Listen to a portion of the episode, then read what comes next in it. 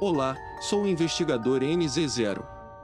Bem-vindo ao seu podcast de histórias macabras latinas e muito mais. Lembre-se de ler o aviso na descrição antes de ouvir. Se você é novo, faça uma pausa, leia e continue. Convido você a nos seguir no YouTube. História adaptada para narrar por Edardo Lina. Inveja. Meu nome é Carmen.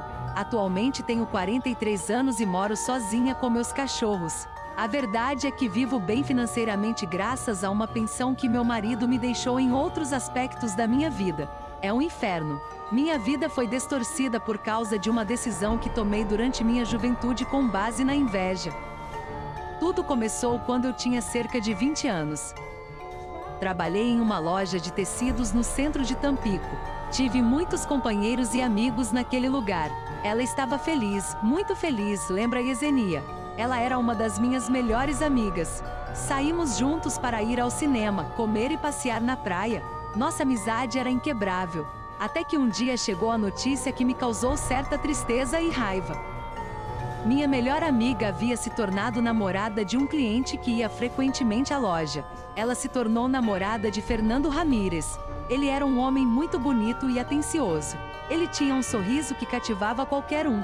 No início, nós três saíamos como amigos, mas aos poucos foi se abrindo um espaço entre mim e meu amigo. Por causa do namoro, ela ficava cada vez mais envenenada de ciúme e inveja toda vez que ele ia procurá-la. Eu estava pensando no que eles fariam, ou apenas para ver o namorado dela, não meu amigo, o namorado dela. A verdade é que eu estava começando a gostar do namorado dela de uma forma mórbida. Muitas vezes fantasiei sobre ele e tal. Aos poucos ele começou a me distanciar do meu amigo, a ponto de quase não nos falarmos mais. Nós dois não gostávamos um do outro por causa do namorado dela. Ela já percebeu que eu queria e flertava com ele sempre que podia. Uma tarde ele chegou com algumas flores para Yaze e eu, como sempre, fui cumprimentá-lo. Ela me olhou com desprezo e eu quis irritá-la ainda mais. Cheguei e beijei o namorado dela na bochecha. Essa foi a gota d'água que quebrou as costas do camelo.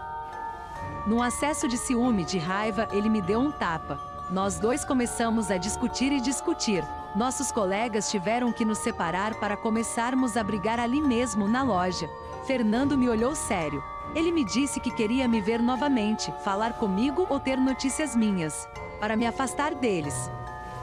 Isso e a humilhação fizeram com que sentisse um ódio profundo por Yesenia e um capricho cada vez maior por Fernando. De alguma forma eu tive que separá-los e fazer o que queria, fosse lá o que fosse.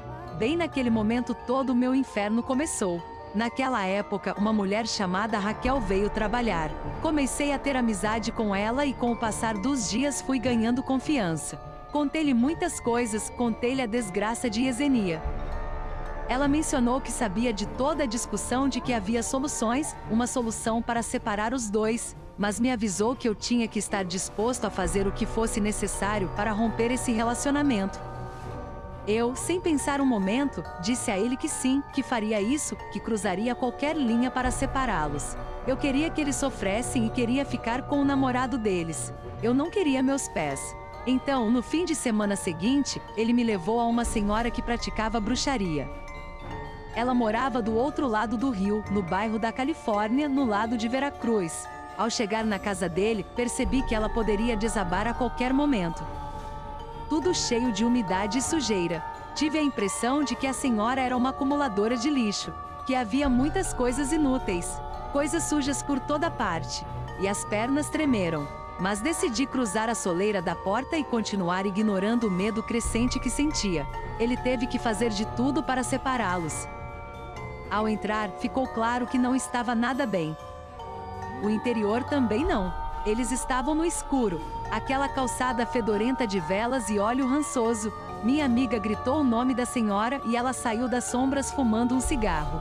A velha sinistra de cabelos brancos, desgrenhada, esfarrapada, e usava uma saia engordurada e puída que chegava até o chão. Seu rosto, cheio de rugas, dava a impressão de estar quebrado.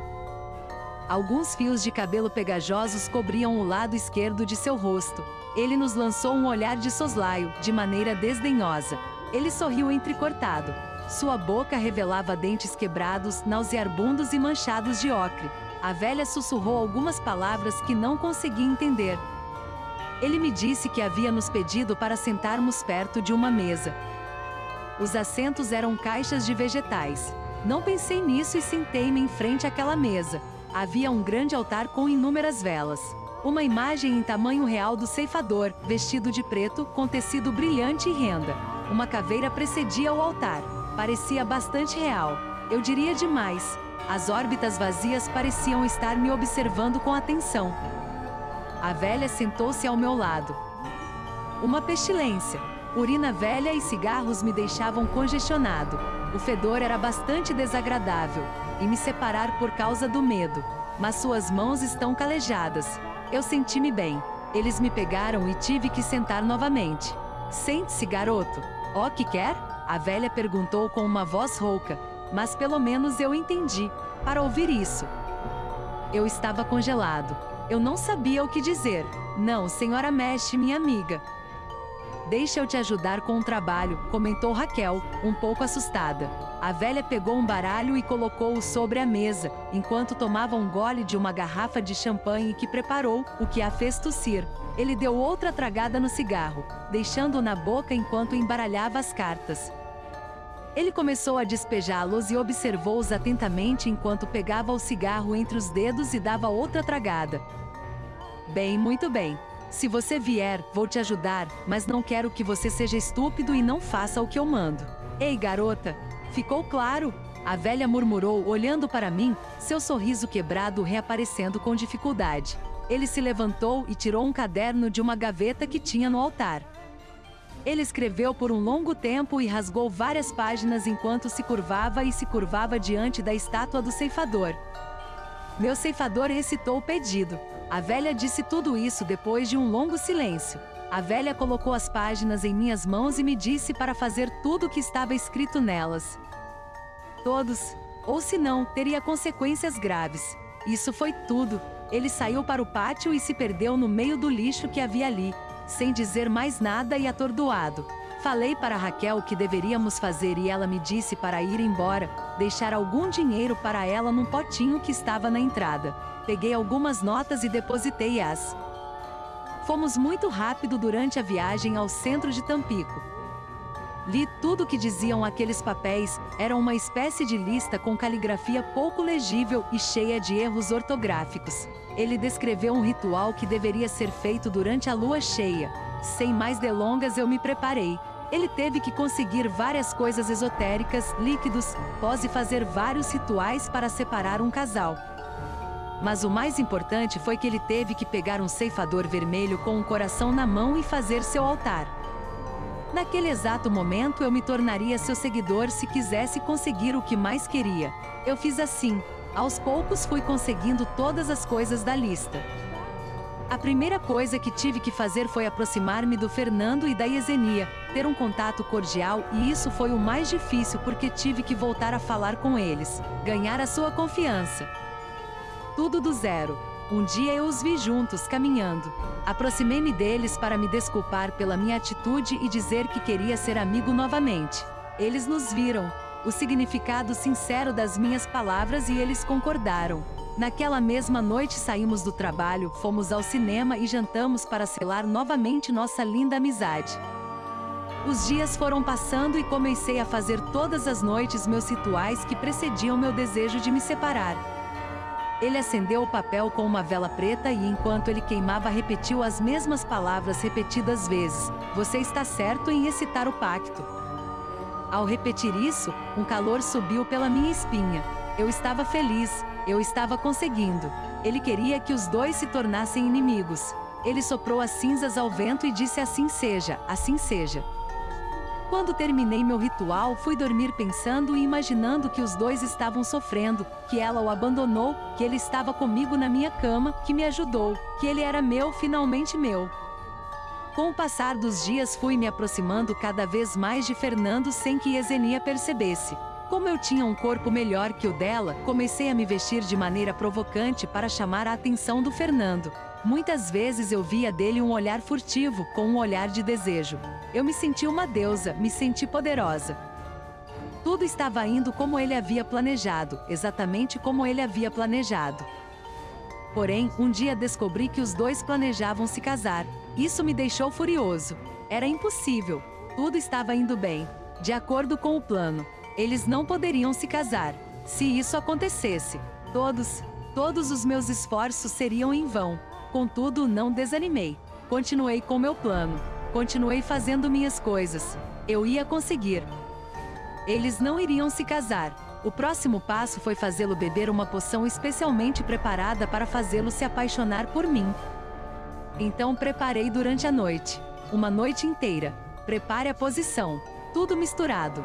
Enquanto eu implorava ao ceifador para me ajudar. Além disso, tive que queimar uma das minhas calcinhas embrulhando a foto dele e despejar algumas cinzas de tudo isso na mistura foi fácil para Fernando devolver minha mistura. Até percebi que gostei de tomá-lo. Na verdade, eu pude perceber isso. Poucos dias depois, ele começou a me procurar sob qualquer pretexto. Isso foi um triunfo total para mim. Fernando já estava aos meus pés. Uma noite, enquanto fazia o encantamento, ouvi alguém batendo insistentemente na porta, indo ver quem era. Para minha surpresa, vi que era Fernando. Rapidamente coloquei um roupão, penteei um pouco o cabelo, passei batom e fui encontrá-lo. Boa noite, Carmina. Posso passar? Ele me perguntou com alguma dúvida. Claro, é a sua casa. Avançar. Eu respondi. Ao entrar, sentou-se numa poltrona, ainda recentemente. Ele parecia cansado. Não demorou muito para ele começar a falar. Ele me disse que sentia muito pela visita, mas que precisava me contar algo importante, algo que não podia esperar. Ele, ele ia se casar com Yesenia. Queria deixar tudo claro, não queria mal-entendidos e o Fernando veio me pedir para ficar longe deles. Eu, um tanto entediado com seu pedido, pintei um sorriso soberbo ao levantar as pernas até a mesa de centro e notei como seu olhar deleitava-se em minha coxa. Perguntei-lhe: tem certeza que quer que eu vá embora? Eu perguntei, bastante atrevido da minha parte. Naquele exato momento, ele se levantou da cadeira. Ele foi abrir a porta para sair, mas eu fiquei diante dele. E a saída? Nós nos encaramos. Ele começou a me beijar furiosamente com raiva. Eu estava curtindo meu triunfo quando, sem avisar, ouvi o barulho de uma vizinha abrindo a porta. Tivemos que parar. Ele se afastou de mim e tentou fugir enquanto eu tentava fazê-lo entrar, mas não consegui. E finalmente ele foi embora. Meu coração batia rapidamente e uma alegria imensa percorria todo o meu corpo. Finalmente seria meu. Bem, já foi. Eu faria o que quisesse com ele. A despedida de solteiro deles chegou. Eles estavam no local.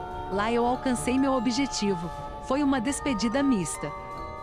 Assim, quase todos os colegas da loja compareceram à reunião para desejar-lhes boa sorte. Eu me lembro daquela noite. Vesti-me da maneira mais provocante possível para chamar a atenção de Fernando. E assim foi. Trocamos olhares durante toda a festa. Houve uma época em que eu ia ao banheiro. Eu estava em um dos quartos, arrumei a maquiagem e saí.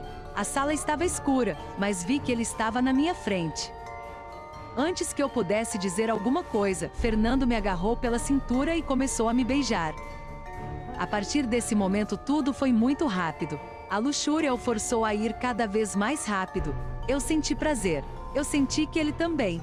Mesmo assim, meu bom senso me obrigou a pensar que alguém poderia entrar. Eu quis dizer que alguém viria a qualquer momento e nos encontraria. Eu queria contar a ele, mas não contei. Eu não o fiz parar. Eu até o encorajei a continuar. O som da porta se abrindo rapidamente nos trouxe de volta à realidade, mas meu coração estava batendo forte e ele estava nervoso. O colega que entrou estava tão bêbado que não percebeu nada. Saí mecanicamente da sala. Eu fui embora. Ela o interrompeu no momento mais satisfatório e, quando voltou para a festa, estava completamente perturbada. Fiquei extremamente frustrado e resolvi sair do local, chegar em casa, tomar banho e ir dormir. Era de manhã cedo quando bateram na porta e eu tinha acabado de tomar banho e estava de toalha. Foi Fernando. Ele estava bêbado e sem hesitar eu o deixei entrar e não falamos nada um com o outro. Tivemos uma noite de paixão e a partir dessa noite, todas as noites ele me visitava para nos ver secretamente. Fernando foi finalmente rendido aos meus pés. Eu dominei em uma atmosfera de prazer noturno e secreto que ele proporcionava todas as noites. A próxima coisa a partir para Yesenia. E sem planejar, uma tarde aconteceu. Fui visitá-la para deixar alguns tecidos que ela usaria para fazer seu vestido de noiva. Vimos algumas modelos em revistas enquanto eu pensava no noivo dela. De repente ele saiu da cama e me disse que precisava ir urgentemente comprar alguns toucados na loja. Tive que esperar o homem dos banquetes chegar para deixar alguma coisa, não lembro o que, e então fiz isso para passar o tempo. Comecei a assistir televisão, quando a porta se abriu e era Fernando. Ele me levou para o quarto onde nos beijamos. Enquanto isso acontecia, notei Ezenia entrar. Vi seu olhar de desgosto e decepção quando nos viu. Eu, eu sorri. O resto é desnecessário dizer. Ele foi infiel ao compromisso e Fernando foi morar comigo. A partir daquele momento as coisas começaram a ficar bem estranhas. Eu continuamente sonhava com o ceifador. Eu a vi parada na frente da minha cama, com aquela caveira sem olhos e o sorriso frio que a caracterizava. Ele estava apontando algo que queria de mim, mas eu não sabia o que. Além disso, nos meus sonhos via Yesenia sofrendo, chorando, com o rosto pálido, perdida como se estivesse num longo corredor. Fiquei com tanto medo que parei de usar o altar, as oferendas, tudo. Uma tarde até peguei tudo e joguei no lixo. Ele já havia conseguido o que queria. Ele não precisava continuar fazendo isso. Não essa decisão. Foi um erro grave. Depois de se livrar do altar, as coisas começaram a dar errado. Me despediram do trabalho. Quando os patrões souberam da minha situação com Fernando, deixaram de considerá-lo cliente e ele deixou de ter emprego. Comecei a perceber que estava perdendo o interesse por Fernando. Além disso, nossa vida íntima está em declínio. Seu cabelo começou a cair e ele ganhou vários quilos. Chegou um ponto que o desejo virou nojo e as brigas começaram. Eu queria expulsá-lo da minha casa, mas ele estava obcecado por mim. Quando finalmente consegui tirá-lo, isso me assediou. Ele me observou cada passo que eu dava. Foram diversas as vezes que meus pretendentes bateram nele por suas exigências e cenas que ele fez na rua, no meio da rua. De alguma forma me senti culpado por tudo que fiz, mas ele já havia conseguido o que queria. Eu não queria mais isso. Minhas ofensas e seu desespero em me ter fizeram com que ele enlouquecesse e esfaqueasse um namorado com quem estava namorando quando a polícia o levou embora. Juro que não sabia o que havia de errado com ele. Ele estava louco. Ele jurou que não pertenceria a mais ninguém. Nunca, nunca mais. Eu o vi novamente. Mas descobri que ele morreu na prisão durante um motim na prisão. Ele morreu ali mesmo. Aparentemente as coisas melhoraram. A maré ruim estava ficando para trás. Mas comecei a perceber que nenhum dos homens com quem namorei me satisfazia. Fiquei insatisfeito. Tentei ter relacionamentos com mulheres sem sucesso. Algo estava errado comigo. O que estava acontecendo comigo? Por alguma razão, nada. Absolutamente nada. Isso me fez feliz. Foi quando pensei que tudo que eu tinha feito teria consequências. Os homens que me abordaram não duraram mais de uma semana comigo. Felicidade era uma palavra estranha para mim. Essa situação me fez trocar Tampico por Torreão, de onde era minha família. Mas ainda assim, as coisas não mudaram. Eu tinha cerca de 32 anos quando conheci o homem que se tornaria meu marido. Casei-me porque queria ter um filho, mas meu casamento foi um inferno. Era monótono e rotineiro. Meu marido era um homem mais velho, não tivemos muita intimidade porque ele começou a sentir nojo de mim. E para finalizar o caderno, fui diagnosticado com infertilidade. Eu nunca poderia ter filhos. Quando recebi essa notícia, meu mundo desabou. Pedi desculpas, mas não sabia quem. Eu me senti bastante hipócrita só de pensar que alguém poderia perdoar tudo o que eu tinha feito. Então me resignei e aceitei meu próprio destino. Meu azar não acabou e logo depois fui avisada que meu marido havia falecido. Durante um descarrilamento, fiquei completamente sozinho e sem esperança de reconstruir a minha vida. Cada vez que tentei, os homens simplesmente se afastaram.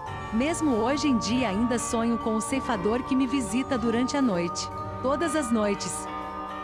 Posso me ver afundado, suas órbitas vazias e frias, e às vezes, durante o dia, vejo-a com o canto do olho, olhando para mim e rindo de mim, com seu sorriso quebrado.